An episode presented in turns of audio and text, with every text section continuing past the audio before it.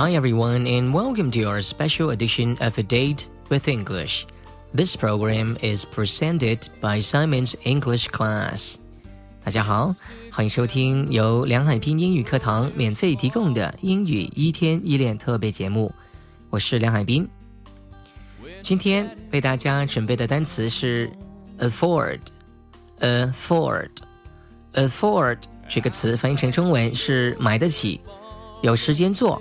就是能够花得起钱或者是时间做某件事情的意思。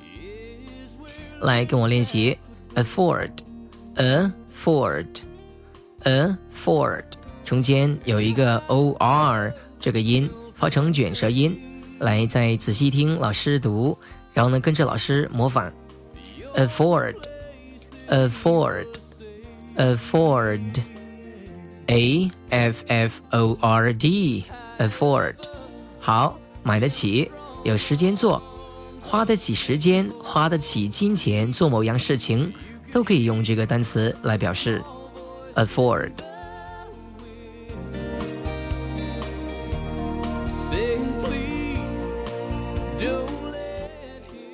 这个单词的用法很简单，一般情况可以有两种用法：afford 加名词，或者是 afford 加动词。但加动词的时候呢，一定要说成 afford to do something。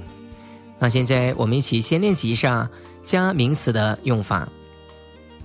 我买不起新车了，我买不起新车，新车这个就是一个名词。我们说一下这个句子：I can't afford a new car. I can't afford a new car. I can't afford a new car. 我买不起新车。 I can't afford a new car。大家仔细听，afford 后面加的是 a new car。a new car 这个就是一个名词的结构，所以呢，afford 加个名词的用法就可以这样用。我买不起新车，I can't afford a new car。他们当中没有一个人能够拿得出五十美元来买一张票。我们说一下这个话，他们当中没有一个人可以说成 None of them could afford fifty dollars for a ticket. None of them，他们当中的没有一个，none 是一个都没有，n o n e none none of them could afford fifty dollars for a ticket. 来，我们再读一遍，None of them could afford fifty dollars for a ticket. For a ticket 就是买一张票的意思。那我们注意到 afford 后面加了 fifty dollars 五十美元，也是相当于一个名词的结构。Afford fifty dollars for a ticket，花五十美元买一张票。他们当中没有一个能够拿得出五十美元买一张票。 来，再跟老师用正常的语速来读三遍。记住，一定要跟着老师练，不要偷懒，跟着老师练，耳朵打开，嘴巴张开，一句一句的练习，这样才能够练出真功夫来。不要光听不练。None of them could afford fifty dollars for a ticket. None of them could afford fifty dollars for a ticket. None of them could afford fifty dollars for a ticket。他们当中没有一个人能够拿出五十美元来买一张票，就可以这样说。OK，好，我再为大家举多一个例子。他觉得再也抽不出时间来歇班了，就是休息了。刚才我们讲的都是花钱买车、花钱买票，现在我们说花时间来做什么事情。他觉得再也抽不出时间来休息了，可以说成 He felt he couldn't afford any more time of work。我们用的是过去的时间，用过去时。He felt，他感觉，他觉得 felt，f e l t felt，这个是一个过去时，它的原型是 feel，f e e l feel。他觉得。 再也花不出、抽不出时间了，可以说成 He felt he couldn't afford any more time of work. Of work 就是歇班、休息的意思。比如说，今天我休息，今天我不用上班，可以说成 I am of work today. I am of work today.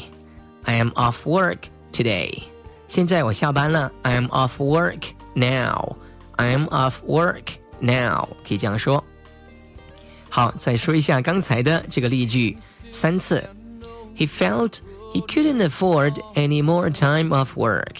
He felt he couldn't afford any more time off work. He felt he couldn't afford any more time off work. 他觉得再也抽不出时间来歇班了，就可以这样说。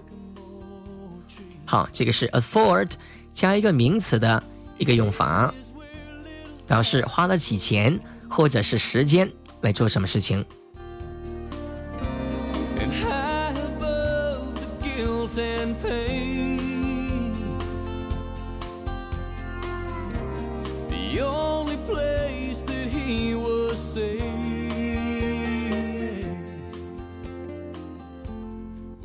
刚才我们说这个词有两种用法，一个是加名词的。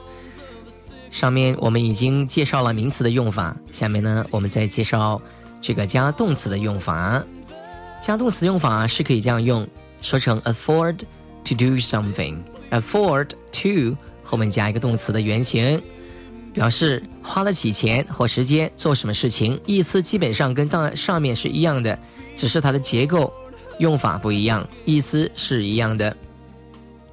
今年冬天我花不起钱出国了，本来约好了朋友要去英国去旅游，但是呢，由于这个呃各种情况，就是由于没有时间或没有钱，那现在说没有钱，我花不起钱出国了。今年这个冬天，哎，可以说成 I can't afford to go abroad this winter. I can't afford to go abroad. this winter，今年冬天我花不起钱出国了。I can't afford to go abroad this winter。出国可以说成 go abroad。我为大家拼一下 abroad 这个词，拼成 a b r o a d，a b r o a d abroad。来再拼一次 a b r o a d abroad 是。出国的意思，出国 go abroad。我想出国，I want to go abroad。你想出国吗？Do you want to go abroad？他已经出国了，He has gone abroad。都可以这样说。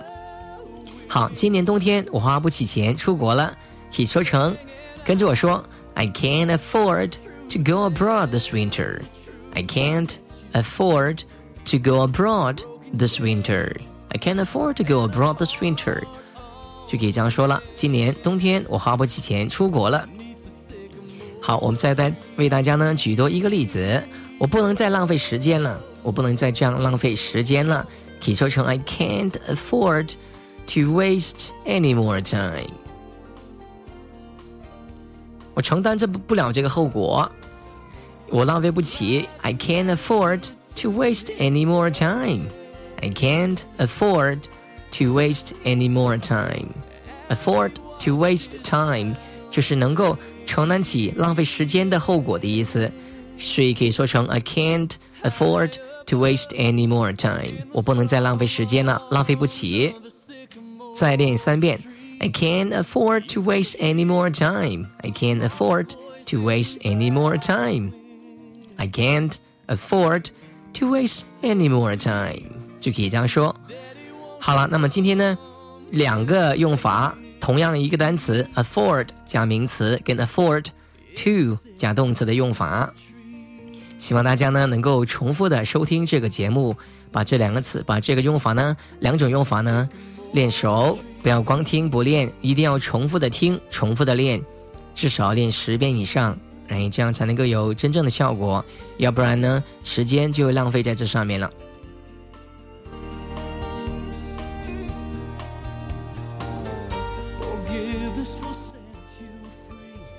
好了，今天的课堂就到这里。如果你想学习更多精彩的英语课程，请关注“英语一天一练”微信公众号。